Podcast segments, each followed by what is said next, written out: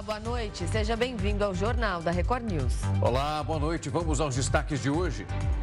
Produção de veículos registra alta de 0,5% e alcança 200 mil unidades em setembro. E famílias com bebê de até 7 meses vão receber um adicional de 50 reais no Bolsa Família. Brasil e México firmam um acordo que vai permitir a emissão de vistos eletrônicos entre cidadãos dos dois países. Donald Trump diz que aceitaria ser presidente da Câmara dos Estados Unidos para conseguir unir o Partido Republicano. Ex-presidente francês Nicolas Sarkozy é acusado de subornar testemunhas em processo judicial. E ainda, Colômbia intercepta submarino carregado com 3 toneladas de cocaína.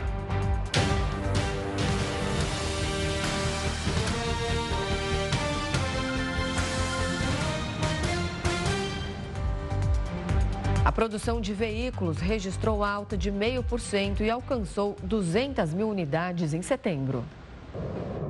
De acordo com dados da Associação Nacional dos Fabricantes de Veículos Automotores, a Anfávia, as montadoras produziram mais de 200 mil veículos no último mês. O total representa uma alta de 0,5% na comparação com o mesmo período do ano passado, mas com relação a agosto deste ano, a queda é de 8%. E segundo a entidade, a variação negativa é em função do desempenho ruim das exportações. Ainda de acordo com o balanço no acumulado de 2023, foram 1 milhão e 750 mil unidades produzidas, o que representa uma leve queda de 0,3% em relação ao mesmo período de 2022. Já as vendas de veículos tiveram boa reação. Em setembro foram 197 mil unidades comercializadas, um aumento de quase 2% na comparação com o mesmo mês do ano passado, mas uma queda de quase 5% em relação a agosto. Para a associação, esse recuo é explicado pelo calendário, já que setembro contou com três dias úteis a menos do que o mês anterior. Na média diária, foram 9.900 unidades vendidas em setembro. Com isso, o mês ficou atrás apenas de julho, quando foram comercializados 10.700 veículos por dia em média. Os licenciamentos de veículos mostram um crescimento de 8,5% desde o início deste ano, totalizando 1,63 milhão de veículos de janeiro a setembro. O setor também colaborou na criação de empregos. A Anfávia contabilizou a abertura de 440 vagas de trabalho em setembro nas montadoras, que hoje empregam 100 mil pessoas. Nas últimas semanas ganhou força no Senado a ideia de se instituir um mandato com prazo determinado, isso para o cargo do ministro do Supremo. Porém, existem algumas razões para que esse assunto não avance ali na casa, porque é uma questão polêmica. O repórter Matheus Scavazini está ao vivo em Brasília e traz os detalhes dessa discussão. Matheus, uma ótima noite para você. Quais são esses fatores e que não deve deixar, pelo menos, o debate seguir dentro do Senado? Boa noite para você, Rafael, Renata. Boa noite a todos. Bom, os senadores então debatem um mandato com prazo fixo, que seria de 8 a 11 anos para ministros do Supremo Tribunal. Mas, como você mesmo disse, pode ser que essa discussão sequer saia de dentro do próprio Senado. Entre os principais motivos, a dificuldade de votos suficientes para que seja aprovado no próprio Senado, já que são necessários 49 dos 81 votos aí para a aprovação de uma PEC. Além disso, ainda que passe no Senado, dificilmente também seria aprovado na Câmara dos Deputados, já que o presidente da casa, Arthur Lira, já afirmou já a, a, anteriormente que não pautaria esse assunto. Parlamentares acreditam que a briga com o Supremo eh, e essas ações são praticamente as mesmas atitudes que, que estão sendo apontadas como erro pelos parlamentares em relação ao Supremo. Boa parte deles acredita que o diálogo com o STF seria o melhor caminho e a mudança na presidência, agora com Luiz Roberto Barroso, pode ser uma abertura para que isso aconteça. Nas últimas semanas, a queda de braço entre o legislativo e o judiciário ganhou força depois do Supremo analisar alguns casos polêmicos eh, e de forte impacto social, como a demarcação de terras indígenas, a descriminalização do porte de maconha para consumo pessoal e a questão também do aborto. O o legislativo, parlamentares do legislativo, afirmam que o Supremo invadiu a competência dos senadores e dos deputados. Renata, Rafael. Tá certo, Matheus Escavazini falando com a gente ao vivo de Brasília. Obrigada, Matheus, pelas informações. Uma boa noite para você. O Brasil e o México firmaram um acordo que vai permitir a emissão de vistos eletrônicos entre cidadãos dos dois países a partir do dia 22 de outubro. O objetivo da medida é aumentar a integração turística e de negócios entre Brasil e México. De acordo com Itamaraty, a intenção é diminuir a burocracia e facilitar o trâmite, já que o brasileiro ou o mexicano não vai precisar ir ao consulado emitir a permissão física para entrar no território estrangeiro. Durante nove meses, Brasil e México trabalharam com visto eletrônico, mas uma falha no sistema fez com que o avanço retrocedesse. De janeiro a agosto deste ano, mais de 140 mil brasileiros chegaram ao México por via aérea, menos da metade do número registrado em 2022, quando quase 286 mil brasileiros estiveram no país, de acordo com a Embaixada do México no Brasil. O uso do visto eletrônico pode ser entendido como mais um passo para tentar eliminar a exigência completa do documento, assim como já ocorre entre Brasil e Japão medida que passou a valer neste mês para quem ficar até 90 dias no país asiático. Já os japoneses que desembarcam no Brasil estão isentos do visto desde 2019. Uma pesquisa revelou que aproximadamente 40% dos produtores rurais no Distrito Federal estão inadimplentes nesse momento. Dos 20 mil produtores rurais na região, 39,7% estão inadimplentes, mas nem toda dívida tem uma relação com os gastos no campo, por exemplo. Isso porque a falta de pagamento no varejo, do cartão de crédito, também de contas básicas como água e energia, são fatores determinantes para a negativação. Além disso, a idade é um fator determinante para essa negativação também no campo. A pesquisa revelou que os produtores rurais com mais de 60 anos possuem uma menor inadimplência, enquanto aqueles entre 18 e 25 anos marcam níveis que são mais altos. Boa parte da ilha de Fernando de Noronha está fechada para um casamento que vai acontecer amanhã. O responsável pela festa é o brasileiro Henrique do Bugras, que, aos 27 anos, aparece na lista de brasileiros bilionários. A noiva dele é a empresária Laura Fiuza. O casamento vai contar com 600 convidados, entre eles o também bilionário Bill Gates, que é amigo do noivo. Mas Bill Gates não deve comparecer à festa por causa de um problema de deslocamento. É que no aeroporto de Fernando de Noronha está proibido desde o ano passado o pouso de jatos. Já os convidados que estão chegando de voo comercial ou de helicópteros vão ficar hospedados em pousadas com diária de 5 mil reais e vão curtir os shows da banda Maroon 5 e do DJ Alok. Ao todo, os noivos devem desembolsar cerca de 10 milhões de reais. E tem um novo golpe que permite que criminosos bloqueiem o celular da vítima e eles roubem o dinheiro de uma forma remota. A Polícia Civil então prendeu suspeitos de integrar um grupo que é especializado nesse golpe. Primeiro, eles viam um link ou então um arquivo para a vítima um programa espião para conseguir invadir o celular. Depois disso, tem um outro integrante que é ligado a empresas que são terceirizadas dessas operadoras. Isso configurava então um novo chip para a vítima e transferiria esse número original para um outro aparelho. Aparelho então que já estava nas mãos desse grupo. Dessa forma, os suspeitos conseguiram mexer nos aplicativos bancários, burlando os sistemas de segurança.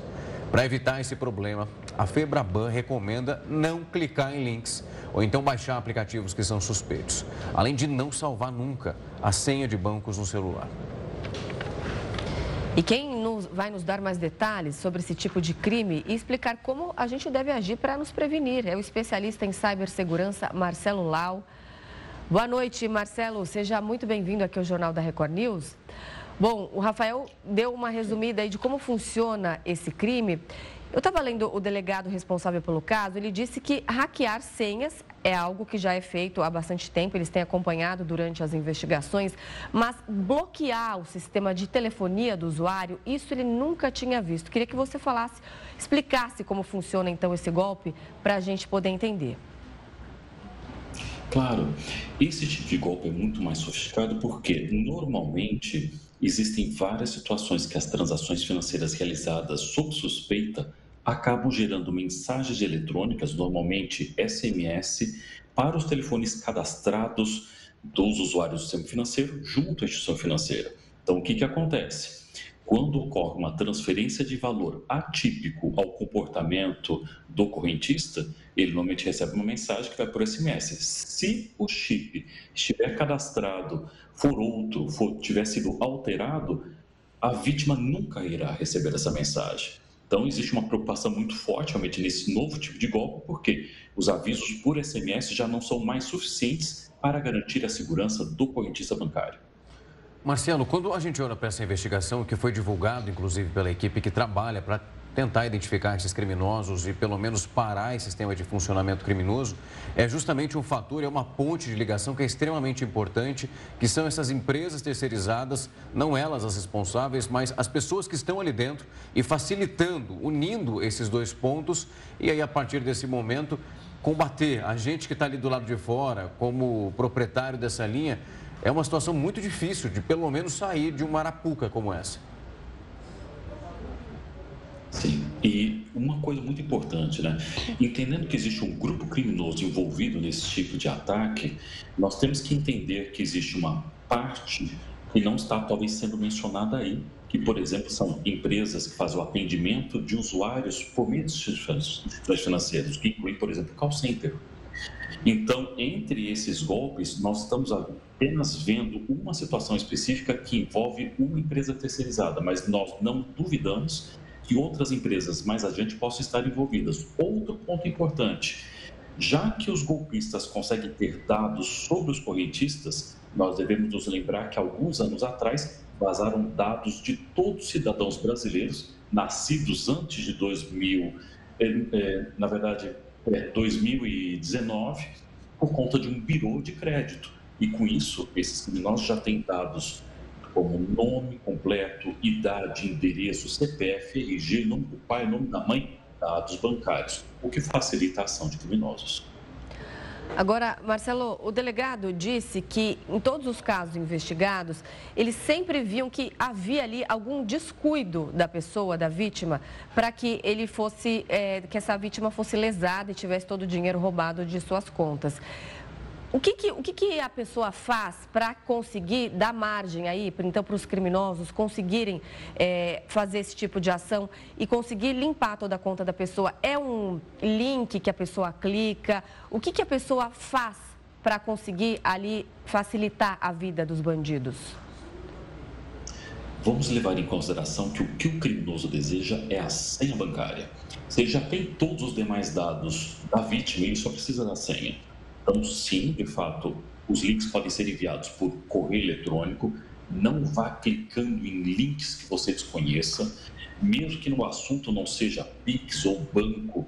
Existem vários links enviados por criminosos, se valendo passar por currículos enviados, uma promoção, uma falsa promoção para você ganhar um valor financeiro. Tome muito cuidado. Segundo ponto, links enviados por redes sociais. Então, nós temos várias redes utilizadas por nós, cidadãos, entre eles, dentro da Meta, Facebook, Instagram, entre outros, comunicadores instantâneos, dentre eles o próprio WhatsApp, e também devemos tomar muito cuidado com o contato feito por telefone.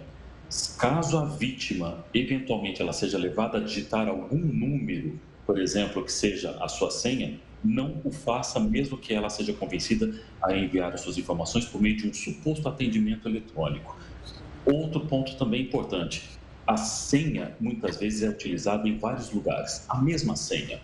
O criminoso, uma vez que consiga instalar um programa espião, ele pode vasculhar o dispositivo móvel, ou seja, ele é um computador, e se você tiver alguma anotação num bloco de notas, no, no cache do seu browser, ou seja, tem muita gente que salva senha no navegador de internet. Não faça isso. Então, use medidas seguras para evitar que você seja exposto. Marcelo, o que chama a atenção, eu vou citar um caso que inclusive aconteceu comigo, um golpe que tem chamado, pelo menos quando a gente conversa aqui com especialistas em segurança, dizendo que ele foi feito ali com requintes onde eu, no meu caso, recebi uma mensagem dizendo que uma compra teria sido feita e aí essa mensagem se passando pelo meu agente bancário, pedindo para que eu entrasse em contato naquele 0800 e eu acabei, como já a gente fala muito disso aqui, a gente tem esse momento de já se desconfiar. Mas as matérias que nós mostrávamos aqui, a pessoa ligava nesse 0800 e era uma central telefônica perfeita. Isso na maneira que as pessoas falam, na maneira de fazer abordagem. Quando a gente fala desse aplicativo que você falou, onde as pessoas conseguem roubar os seus dados, é também dessa maneira, quando você está nessa ligação, ele pede para que você siga alguns passos no seu celular e é nesse momento que a vulnerabilidade aparece? Então, o pior que é, a situação é muito mais simples do que você imagina. Vamos considerar que você instale um programa espião no celular.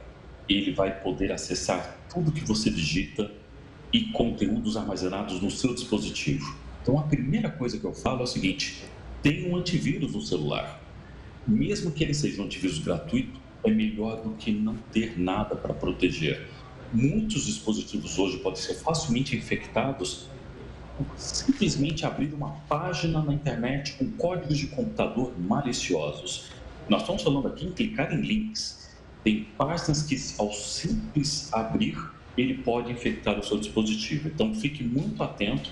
Ele não é uma questão assistida de, de você conversar com o criminoso e ele eventualmente pedir para você realizar ações, apesar de eu ter visto alguns golpes que o criminoso pede para instalar algum de acesso remoto, um app com a justificativa de poder resolver um problema no seu dispositivo.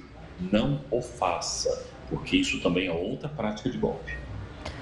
Quando a gente vê algumas dicas de prevenção, eu sempre vejo, adote uma autentica, autenticação de dois fatores em aplicativos ali mais sensíveis. O que isso significa, Marcelo? Bom, normalmente vamos levar em consideração o exemplo do WhatsApp. Você tem um, uma instalação do WhatsApp, você recebe um SMS, instala o WhatsApp. Tem muita gente que sequestra o WhatsApp. Como que isso é feito? Na verdade, alguém usa uma técnica chamada engenharia social. Ele pede para que você mostre os números que você recebeu por SMS, porque você está recebendo uma confirmação de um jantar, por exemplo, e na verdade é o código que está sendo enviado pelo WhatsApp. Para evitar esses problemas, o WhatsApp, por exemplo, ele permite que você configure uma senha de seis dígitos numéricos. Mas fiquem atentos, não use data de aniversário ou qualquer outro número fácil de ser adivinhado. Caso contrário, o segundo fator de autenticação irá cair por terra. Outra coisa importante: sites como Facebook, Instagram, sites de comércio eletrônico que muitos de nós utilizamos para fazer compras pela internet, permite habilitar esse segundo fator de autenticação. Existem, inclusive, casos específicos desse segundo fator de autenticação ser gerado dinamicamente, o que eu não considero seguro, diga-se passagem. São segundo, segundo fator de autenticação que são enviados por SMS, porque nesse caso, o golpista, se ele conseguir trocar o seu número telefônico por um outro chip, o bandido, infelizmente, vai receber esse segundo fator de autenticação. Marcelo, dicas valiosíssimas. Ficaremos atentos, esperamos quem está em casa também consiga ter captado todas essas mensagens para que, de alguma forma, consiga também se proteger um pouco mais. A gente tem mostrado tantos golpes aqui e é uma tristeza ver tanta gente perdendo dinheiro, dinheiro que precisa ali para arcar com as suas contas. Muito obrigado por nos atender. Eu que agradeço. Ótima noite para todos os telespectadores. Boa noite. noite. Tchau, tchau. E setembro foi o terceiro mês seguido com mais saques que depósitos na poupança. Essa retirada de recursos chegou a quase 6 bilhões de reais. Os saques superaram os depósitos na caderneta de poupança em quase 6 bilhões de reais em setembro, segundo dados apresentados pelo Banco Central nesta sexta-feira. O montante é resultado de 306 bilhões de reais aplicados na poupança e 311 bilhões sacados pelos brasileiros. No mês anterior, a saída líquida de capital tinha sido de 10 bilhões. Já em setembro de 2022, o saldo ficou negativo, de 5,9 bilhões. Com o resultado de setembro, já são três meses seguidos que os saques superaram os depósitos. Apenas em junho o resultado ficou positivo, em 2,6 bilhões. O saque acumulado na poupança em 2023 é de 86 bilhões de reais. Desde 2021, essa aplicação vem perdendo recursos em série, afetada pela inflação elevada, pelo endividamento das famílias e pelos juros altos. Em 2022, o saldo ficou negativo em 103 bilhões de reais, resultado que fez dele o pior ano da história da poupança. Com a taxa Selic a 12,75% ao ano, a poupança é remunerada pela taxa referencial, que hoje é de 0,11% ao mês, além de uma taxa fixa de 0,5% ao mês. No cenário internacional, o ex-presidente americano Donald Trump disse que aceitaria ser presidente da Câmara dos Deputados para unir o Partido Republicano. A legenda controla a casa com uma pequena margem e tenta escolher um substituto para Kevin McCarthy, que foi destituído na última terça-feira. Trump afirmou que está focado na campanha presidencial, mas que ficaria no cargo por um período de até 90 dias para que o partido consiga se organizar. Caso o ex-presidente decida concorrer, ele precisaria conquistar a maioria dos votos dos parlamentares presentes. Além disso, uma regra da legenda determina que membros acusados criminalmente não poderiam ocupar a liderança na casa. Atualmente, Trump responde por quatro causas criminais. Já a Justiça da Venezuela emitiu um mandado de prisão contra o opositor do regime de Nicolás Maduro, Juan Guaidó. O Ministério Público venezuelano emitiu mandado de prisão e vai solicitar um alerta vermelho da Interpol contra Juan Guaidó. Ele ganhou notoriedade após liderar um governo interino paralelo ao oficial no país. A medida da justiça foi emitida após um economista venezuelano publicar numa rede social que Guaidó usou o dinheiro da empresa Citigol, uma subsidiária da estatal petroleira venezuelana PDVSA, em projetos políticos pessoais causando perdas financeiras na casa dos 19 bilhões de dólares. Além dessa acusação, Guaidó é investigado por outras 27 investigações federais. O procurador responsável pelo caso afirmou que desde 2019 foram emitidos 288 mandados de prisão por investigações envolvendo o político. Guaidó negou as acusações de usurpação de funções, desvio de dinheiro, valores ou bens públicos, lavagem de dinheiro e associação criminosa. O líder da oposição venezuelana ganhou relevância na cena política do país após se autoproclamar presidente de 2019 até janeiro deste ano. Ele esteve à frente de um governo interino simbólico apoiado pelos Estados Unidos e por cerca de 50 países que não reconheceram a reeleição de Maduro em 2018. O opositor está fora da Venezuela desde abril, quando chegou aos Estados Unidos, após entrar irregularmente na Colômbia para participar de uma conferência internacional que tentava destravar as negociações entre Maduro e a oposição. O comércio brasileiro tem enfrentado uma crise nos últimos meses. Só em agosto, mais de 120 lojas de shoppings foram fechadas. Os comerciantes reclamam de concorrência desleal, já que pagam mais impostos do que as empresas chinesas que vendem produtos pela internet. Na loja de roupas do Comércio Popular de São Paulo, o preço de cada peça precisa ser acessível.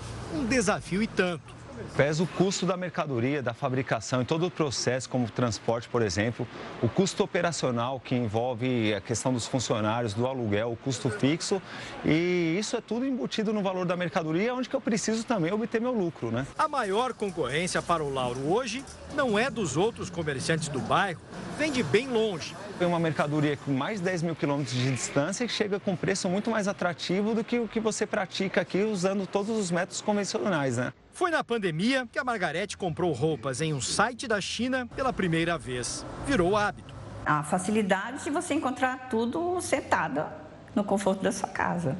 Para vender mais barato, as empresas chinesas encontraram um jeitinho de escapar do imposto de importação de 60% sobre os produtos. Mandar as mercadorias para cá como se fossem correspondências entre pessoas físicas, tipo de remessa isento de impostos até o valor de 50 dólares. Na prática, até produtos mais caros também entravam no Brasil sem a cobrança do tributo.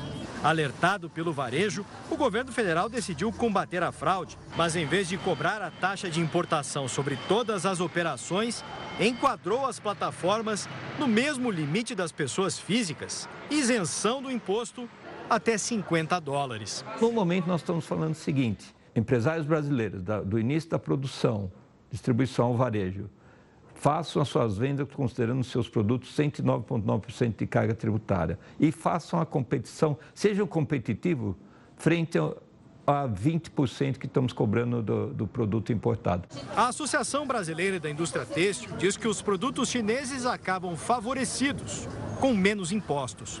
Você, por um lado, facilita o que vem de fora produzido no exterior e, por outro lado, dificulta a comercialização do que é produzido aqui, aqui dentro, que gera emprego dentro do país e que gera arrecadação de tributos para o país. Para os comerciantes, isentar de imposto produtos importados torna ainda mais difícil uma competição já desequilibrada por outros fatores. Na China, as empresas têm muito menos custos.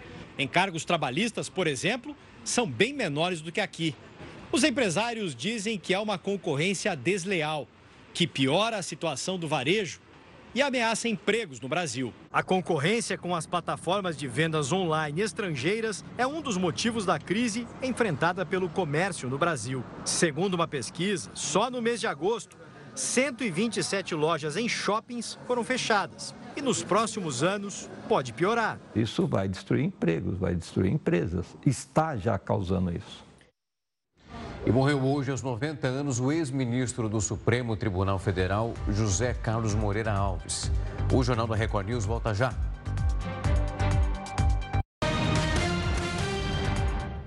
E morreu hoje, aos 90 anos, o ex-ministro do Supremo Tribunal Federal, José Carlos Moreira Alves. Ele estava internado no hospital particular em Brasília havia duas semanas.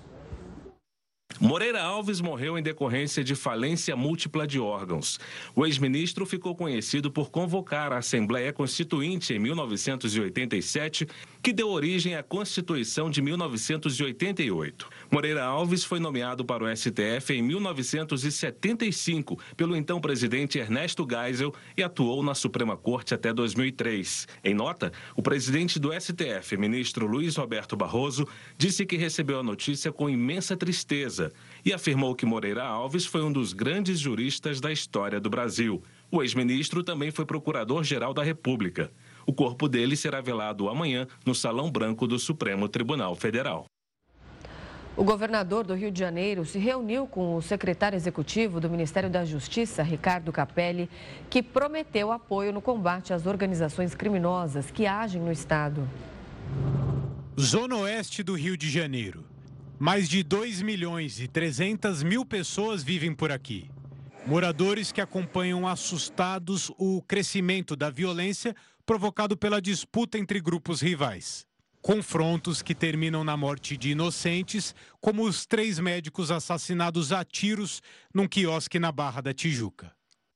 Nos oito primeiros meses do ano, 60 ocorrências de homicídios foram atendidas pelo batalhão da PM, que atua na Barra e no bairro vizinho, o Recreio dos Bandeirantes.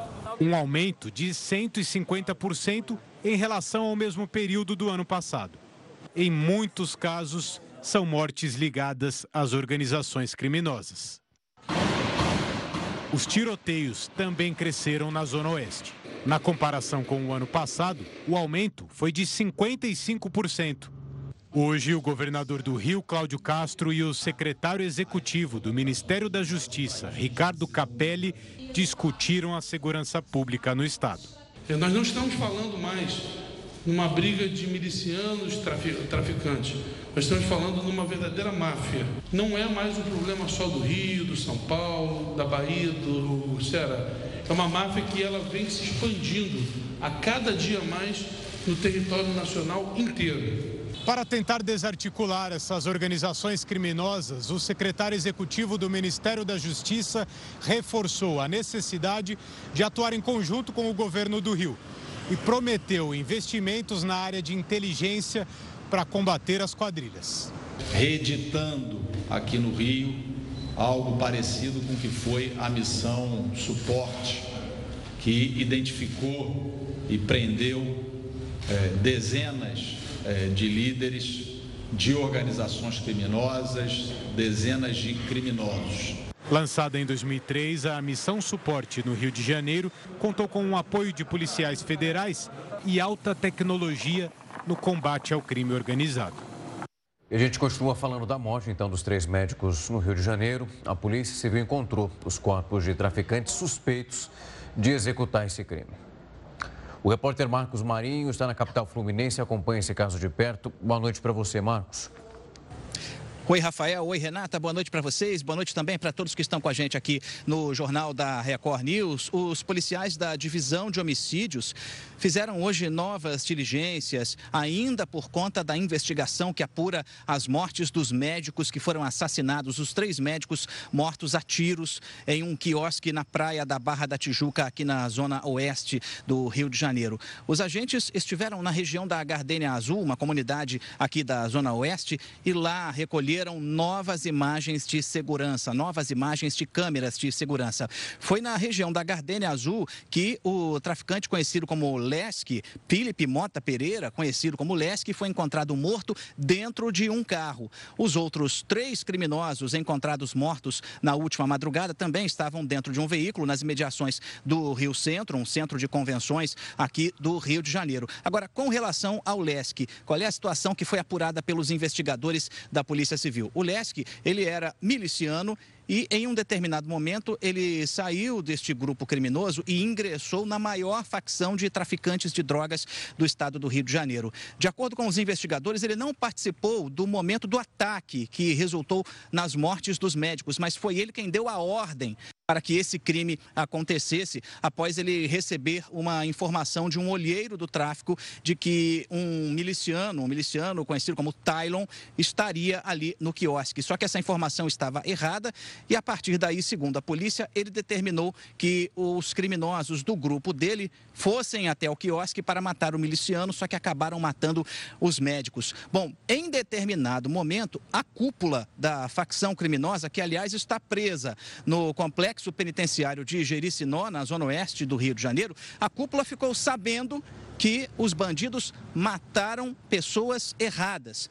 E a partir daí, aconteceu uma videoconferência. Os criminosos que estão presos, com acesso a telefones celulares, fizeram uma videoconferência, conseguiram então conversar com os bandidos que participaram das mortes dos médicos e, naquele momento, segundo a polícia, o Tribunal do Tráfico decidiu que esses criminosos deveriam ser torturados e executados. E foi o que acabou acontecendo. O governador Cláudio Castro disse que os telefones celulares usados nessa videoconferência já foram apreendidos e serão periciados. O secretário executivo do Ministério da Justiça, Ricardo Capelli, afirmou que a Polícia Federal vai receber investimentos nos setores de inteligência e de tecnologia para que possa continuar auxiliando a Polícia Civil do Rio de Janeiro na apuração deste e de outros casos. Volto com vocês aí no estúdio. Obrigada, Marcos. E ainda falando desse caso, o corpo do ortopedista Perseu de Almeida chegou hoje à Bahia. É ele teria sido confundido com o miliciano Tylon Barbosa. O corpo chegou na tarde desta sexta-feira à cidade de Ipiaú, em um avião cedido pelo governo da Bahia. No município onde ele atendia, o clima era de muita tristeza. Estava fazendo o que ele queria, o que ele gostava, gostava de estudar, gostava de atender, fazia com amor, com muita dedicação e infelizmente foi executado, né? Perseu Ribeiro Almeida tinha 33 anos e está entre as vítimas do ataque na orla da Barra da Tijuca, no Rio de Janeiro. Segundo a polícia, ele teria sido confundido com o miliciano Tylon Pereira Barbosa. Perseu se formou em medicina e fez especialização em ortopedia aqui na capital baiana. Há dois anos se mudou para trabalhar na clínica que herdou do pai, também médico, na cidade de Ipiaú, onde era muito querido. Profissional dedicado, pessoas que têm raízes em Piauí, infelizmente, mas estamos todos consternados, né? Triste por esse episódio triste. Era uma pessoa generosa e realmente não cobrava, né? Atendia sem fazer a, a cobrança da consulta. O corpo do médico vai ser enterrado amanhã pela manhã. Perseu deixa a esposa e dois filhos de 11 e 3 anos de idade. E famílias com bebês de até 7 meses vão receber um adicional de 50 reais do Bolsa Família. Com isso, esse benefício pode chegar até 800 reais por mês. O Ministério do Desenvolvimento e Assistência Social confirmou o novo benefício variável. Com isso, famílias com bebê de até 7 meses vão receber um adicional de 50 reais no Bolsa Família já a partir desse mês. O valor será somado à parcela comum de 600 reais, mais o benefício Primeira Infância de 150 reais para crianças de até 6 anos. Com isso, a família pode receber um total de 800 reais todos os meses. Recentemente, outro extra que começou a ser pago foi o benefício variável familiar de 50 reais, concedido a gestantes, crianças a partir de 7 anos e adolescentes com idade entre 12 e 18 anos. Em outubro também vai ser distribuído o auxílio gás, que é concedido a cada dois meses para famílias em situação de maior vulnerabilidade. O valor é de 108 reais e corresponde a 100% do preço nacional médio do botijão de gás de cozinha. O auxílio é voltado para famílias em situação de pobreza, com renda mensal per capita de até 218 reais, que estejam inscritas no CadÚnico. A síndrome das pernas inquietas é um distúrbio que atinge de 5 a 15% da população adulta no Brasil. O problema é caracterizado como um distúrbio neurológico dos movimentos, que ainda não é totalmente esclarecido pela ciência. Atualmente, cerca de 2 a 3% das pessoas procuram um médico ao apresentarem sintomas mais intensos. A síndrome afeta mais as mulheres e normalmente se torna mais frequente com o avanço da idade. Segundo especialistas, o paciente chega ao consultório relatando uma sensação desagradável nas pernas, que é acompanhada da necessidade urgente de se movimentar. Essa sensação surge especialmente nos momentos de inatividade, depois de muito tempo sentado ou quando o indivíduo se prepara para ir dormir. E para a gente entender melhor o que a ciência já descobriu sobre essa síndrome, nós vamos entrevistar a doutora Andréa Bacelar, neurologista da Associação Brasileira do Sono. Doutora, uma ótima noite, seja muito bem-vinda ao Jornal da Record News. Boa noite, boa noite a todos. Doutora, a gente já falou um pouco aqui sobre os sintomas, o que pode ser observado. Eu queria ouvir da senhora como que a gente pode descrever essa sensação e um pouco dessa explicação dessa síndrome, o que o paciente, naquele momento incômodo que ele vai sentir. É que é uma síndrome clínica que a manifestação é feita com diagnóstico, a gente conversando com o paciente. Não existe nenhum marcador biológico que defina a síndrome.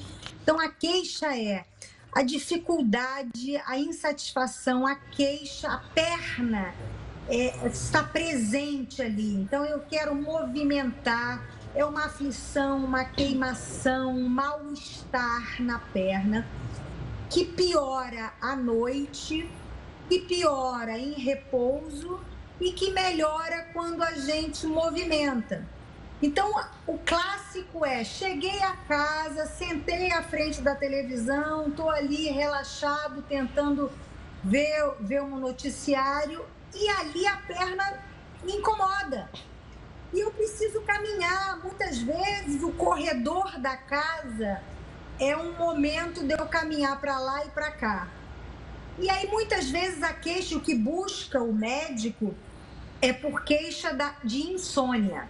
Eu deito e não consigo dormir porque eu fico mexendo o pé, um em cima do outro, fico esticando a perna, movimentando a perna. E uma outra questão, o sono também não fica de qualidade, porque quem tem perna inquieta acordado movimenta, tem movimentos periódicos dormindo. Aí quem refere é o parceiro. O parceiro e a parceira notam, nossa, ela mexe a perna, ela puxa a coberta, ela se descobre. E, e a polissonografia, que é o estudo do sono, faz esse diagnóstico quando a gente está dormindo. Então, é, é, essa é a manifestação, esta é a queixa. É, muitas vezes existem alguns fatores causais. Um principal é a deficiência de ferro. Então, às vezes, eu não estou ainda nem com anemia, mas se eu doso o ferro, a proteína que carrega o ferro e eles estão baixos, é, eu, vou, eu repondo o ferro, eu melhoro a queixa. Mulheres gestantes, por exemplo, podem ter muito essa queixa. E alguns remédios, às vezes o uso de remédios crônicos prescritos por médicos, antidepressivos, é, antipsicóticos, é, antialérgicos. São remédios que eu posso fazer essa associação. Comecei a ter queixa na perna depois que eu comecei a usar esse remédio. Aí a retirada do remédio pode resolver. Não sendo nada disso, Provavelmente é a falta da dopamina, de um neurotransmissor né, que o cérebro produz, que gera essa manifestação. Aí o neurologista vai tratar medicamentosamente e o tratamento não farmacológico é exercício. Então, fazer atividade física noturna próxima à hora de dormir é uma das únicas condições que o médico especialista em sono indica, né, um exercício perto da hora de dormir, porque isso melhora a sensação. O fato de você não estar em repouso, de você estar movimentando a perna, relaxa e aí a gente consegue dormir com mais qualidade. Doutora, agora existe aí algum componente familiar? Existe algo genético? Por exemplo, se eu tenho um parente próximo com essa síndrome, eu tenho risco maior de apresentar o problema? Muito boa pergunta. Sim, é, existem alguns genes que já estão é, bem determinados que aquele indivíduo tem mais chance de desenvolver. A gente não pode ainda definir é, é, um caráter hereditário, ou seja, se meu pai ou minha mãe tem, eu terei. Mas o fato de ter na família esse gene, certamente eu tenho mais chance de desenvolver. Então, existe sim uma questão genética associada. Doutora, foi um prazer recebê-la aqui para entender um pouco desse processo. A gente estava falando sobre isso na redação, a aflição que deve ser para esse paciente até a descoberta e pelo menos perder uma noite de sono, então esse desconforto, não conseguir descansar. A gente imagina ali o tamanho dessa aflição. Mas muito obrigado por achar um tempo, vir aqui nos explicar um pouco disso e orientar quem está em casa, se passar por um episódio, por esse momento, o que fazer num instante como esse. Muito obrigado. Eu que agradeço. Boa noite. Boa noite. Boa noite. E um estudo revelou que usuários de injeções para emagrecer apresentaram um risco maior de reações gastrointestinais graves. O estudo conduzido por pesquisadores canadenses mostrou que pessoas que usam injeções para emagrecer com os princípios ativos semaglutida ou liraglutida têm risco aumentado de sofrer, sofrer pancreatite, gastroparésia e obstrução intestinal, quando comparadas a indivíduos que adotaram outro tratamento para perda de peso. Os resultados mostraram que pacientes que usaram os princípios ativos apresentaram um risco nove vezes maior de sofrer pancreatite em relação aos que usavam outras substâncias. A Marinha da Colômbia interceptou um submarino com mais de 3 toneladas de cocaína. E segundo as autoridades, essa embarcação era usada por traficantes para levar drogas para os Estados Unidos. O valor dessa carga foi estimado em 170 milhões de dólares, o equivalente a 882 milhões de reais. Quatro homens que estavam nesse submarino foram presos. Nesse ano, 19 embarcações submersíveis foram interceptadas. Essas capturas são feitas no Oceano Pacífico. E subiu para 40 o número de mortos por causa das fortes chuvas na Índia. As pessoas que morreram foram vítimas das enchentes causadas pela cheia de um lago glacial. As mortes foram registradas no estado de Sikkim, que ficou em ruínas depois do ocorrido. Quase 8 mil pessoas tiveram que se refugiar em acampamentos montados em escolas, repartições públicas e albergues. É possível ver nas imagens que carros ficaram soterrados na lama. Além disso, muitas casas e comércios foram completamente destruídos. Um comunicado das autoridades detalha que as condições meteorológicas melhoraram nas últimas horas e pode ter uma janela de oportunidade para retirar de helicóptero os turistas presos em locais atingidos. A inundação foi causada pela cheia do lago Lonak, que fica na base de uma geleira nos picos nevados que cercam a terceira montanha mais alta do mundo. Ainda em recuperação de duas cirurgias, o presidente Lula não deve receber visitas até o próximo final de semana. O Jornal da Record News volta já.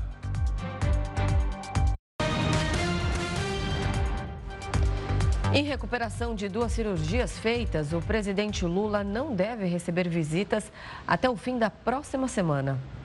Os procedimentos foram feitos há sete dias. E a recomendação médica é que o presidente não receba ninguém por duas semanas que começou a valer a partir da data da realização das intervenções. Desde que teve alta no último domingo, Lula tem feito fisioterapia todos os dias no Palácio da Alvorada, residência oficial da presidência. A previsão é que ele retorne a despachar do Planalto no fim deste mês. O presidente Lula fez duas intervenções cirúrgicas. A primeira delas, chamada de artoplastia, serviu para tratar a atrose no quadril direito, enquanto a segunda, uma blefarosplastia, tinha o objetivo de remover o excesso de pele das pálpebras. De acordo com a equipe médica, as duas cirurgias transcorreram dentro do previsto e o período total de recuperação vai ser de cerca de um mês. A artoplastia no quadril era recomendada pela equipe médica desde o fim do ano passado, mas Lula decidiu adiar a operação.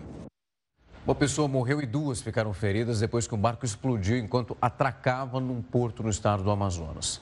Essa embarcação transportava combustível e botijões de gás, que piora a situação. Mas ainda não se sabe o que causou a explosão. Donos de outros barcos próximos ao local do acidente correram para evitar que outros barcos então pegassem fogo. Alguns foram retirados já em chamas e as equipes dos bombeiros e também do SAMU atenderam esse caso.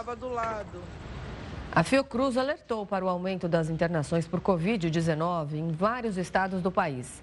O boletim Infogripe, divulgado nesta sexta-feira, revelou o aumento do número de internações por síndrome respiratória aguda grave em pacientes com Covid-19 na última semana de setembro. Segundo o levantamento, sete unidades da federação tiveram mais hospitalizações nas últimas seis semanas, sendo elas o Maranhão, Minas Gerais, Mato Grosso do Sul, Pernambuco, Rio de Janeiro, Rio Grande do Sul e São Paulo. De todas as internações registradas por complicações respiratórias nas últimas quatro semanas, 48% foram em decorrência da Covid-19. Nesse mês se celebra o Dia Mundial da Prevenção da Trombose. Essa data tem como objetivo aumentar a conscientização global pelo menos quando a gente fala sobre essa doença, que ela é bastante perigosa. Quem tem mais informações sobre esse assunto é o presidente da Sociedade Brasileira de Angiologia e também de Cirurgia Vascular da Regional São Paulo, o Dr. Fábio Henrique Rossi.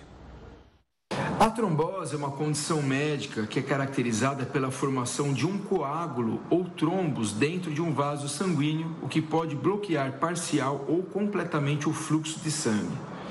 Isso pode ocorrer em qualquer parte do sistema circulatório, mas as tromboses mais comuns são a trombose venosa profunda, ou TVP, que afeta geralmente as pernas, e o tromboembolismo pulmonar, que chamamos de TEP, quando um coágulo se desloca pela corrente sanguínea e se aloja nos pulmões.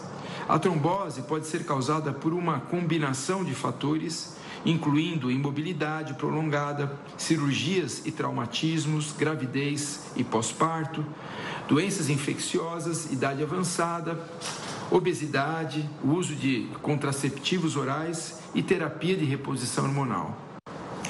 O risco da trombose está relacionado à possibilidade do coágulo sanguíneo é, obstruir o fluxo do sangue. Isso pode levar a complicações graves, incluindo a embolia pulmonar. E, nesse caso, nos casos de trombos mais volumosos, pode ser até mesmo potencialmente fatal. As pessoas que tiveram trombose têm maior risco de desenvolver trombo novamente no futuro. Portanto, ela é uma condição séria e pode ter consequências graves, sendo importante buscar o tratamento e tomar medidas preventivas. Os principais métodos de tratamento incluem o uso de anticoagulantes e o uso de drogas trombolíticas ou de catéteres que podem aspirar esses trombos nos casos mais graves. Em celebração ao Dia Mundial de Prevenção da Trombose, a Sociedade Brasileira de Angiologia e Cirurgia Vascular Regional São Paulo fará uma ação de conscientização totalmente gratuita à população. O evento será no dia 8 de outubro, das 10 às 14 horas, no hall de entrada da Fiesp, na Avenida Paulista 1313. Venha realizar com a gente avaliações com os nossos médicos especialistas que estarão no local para fazer triagens e oferecer informações vitais sobre a trombose. O ex-presidente francês Nicolas Sarkozy foi acusado de subornar testemunhas em um processo que envolvia ele. As acusações contra ele são no âmbito de uma investigação por uma possível manipulação de testemunhas em um novo caso que inclui o financiamento ilegal de campanha. Após 30 horas de interrogatório em quatro dias, os juízes acusaram Sarkozy de encobrir o suborno a testemunhas e conspiração para obstruir a justiça. O caso contra o ex-presidente de 68 anos está relacionado com as acusações de que ele teria recebido dinheiro do falecido ditador líbio Muammar Gaddafi para financiar a campanha eleitoral de 2007. A geração de empregos nos Estados Unidos superou as expectativas, mas o que poderia ser uma boa notícia repercutiu mal no mercado financeiro. O resultado divulgado hoje pegou os investidores de surpresa. Em setembro, o número de empregos gerados no país chegou a 336 mil, quase o dobro das 170 mil vagas previstas pelos especialistas. Em média, foram 266 mil novos postos de trabalho por mês no último trimestre. Embora o relatório do Departamento Americano do Trabalho tenha trazido números positivos, nesta sexta-feira o mercado financeiro reagiu mal. A preocupação inicial se deve à falta de previsão sobre o comportamento do Banco Central americano. Empregos em alta impulsionam os gastos do consumidor, o que pode levar ao aumento dos preços. O remédio que o governo usa para controlar a inflação é a elevação da taxa básica de juros. Os principais índices da Bolsa Americana começaram o dia no vermelho, mas depois houve uma recuperação. Isso porque os investidores passaram a olhar para outros números do relatório, como a manutenção da taxa de desemprego em 3,8%, uma pequena alta no salário médio dos trabalhadores e a valorização das ações de empresas de tecnologia também puxaram a reação. No Brasil, o dólar disparou com o um anúncio nos Estados Unidos. A cotação chegou a R$ 5,22, mas a melhora em Wall Street fez as negociações virarem por aqui e a moeda americana fechou em queda. O índice Ibovespa encerrou o dia em alta, puxado pela alta das ações da Vale e da Petrobras. Boa notícia para a Amazônia brasileira. O desmatamento manteve a tendência de queda no mês passado. Você confere em instantes. O Jornal da Record News volta já já. Já estamos de volta com o Jornal da Record News. A demora no diagnóstico da osteoporose pode prejudicar o tratamento nos homens. Apesar de ser mais comum em mulheres, a doença costuma trazer complicações mais sérias em homens, porque normalmente ela é descoberta mais tarde, em estágios mais avançados. Por isso, a recomendação é sempre investigar caso haja alguma fratura. A osteoporose é uma doença caracterizada pela redução na massa óssea e o tratamento está disponível para todas as pessoas no SUS para se prevenir. Algumas recomendações são manter uma alimentação saudável, praticar atividades físicas e evitar o uso de cigarros. E uma boa notícia para a Amazônia brasileira. Pelo menos o desmatamento ele manteve uma tendência de queda no mês passado. O desmatamento caiu 59% em relação a setembro de 2022, mas os dados promissores sobre a Amazônia são acompanhados de um novo aumento no desmatamento, dessa vez no Cerrado, e que vai perdendo parte da vegetação nativa, principalmente por causa do avanço do agronegócio. Neste bioma foi registrada uma destruição de 89% a mais, isso do que no mesmo mês de 2022. É um recorde para o mês de setembro, isso desde o início das medições em 2018. E a Associação Brasileira dos Importadores de Combustíveis anunciou hoje que desde a última quarta-feira o preço da gasolina passou a ser maior no Brasil do que o praticado no mercado internacional. O litro do combustível está um centavo mais caro no Brasil do que no exterior, no caso das refinarias da Petrobras, centavos nas refinarias privadas. Já o diesel está em média 6% mais barato internamente do que no Golfo do México. Essa região é usada como parâmetro para a comercialização desses combustíveis pelos importadores brasileiros. A associação calcula que a Petrobras teria de fazer um aumento de 38 centavos no valor do litro do diesel para atingir a paridade com o preço internacional. E uma ativista dos direitos humanos que está presa há dois anos no Irã ganhou hoje o Prêmio Nobel da Paz. Esse anúncio foi feito pelo Comitê Norueguês do Nobel. Narg Mohamed, de 51 anos, cumpriu uma pena de 10 anos na prisão da capital iraniana, Teherã. Ela é acusada, então, de um atentado contra o Estado. De acordo com o júri da premiação, essa luta da iraniana pela liberdade de todos, mas principalmente das mulheres, teve um alto custo pessoal. Nargs já foi condenada a um total de 31 anos de prisão e a 154 chibatadas. Hoje a ONU pediu a liberdade da ativista. A agência de notícias oficiais, oficial do Irã respondeu que ela foi premiada por atacar a segurança nacional.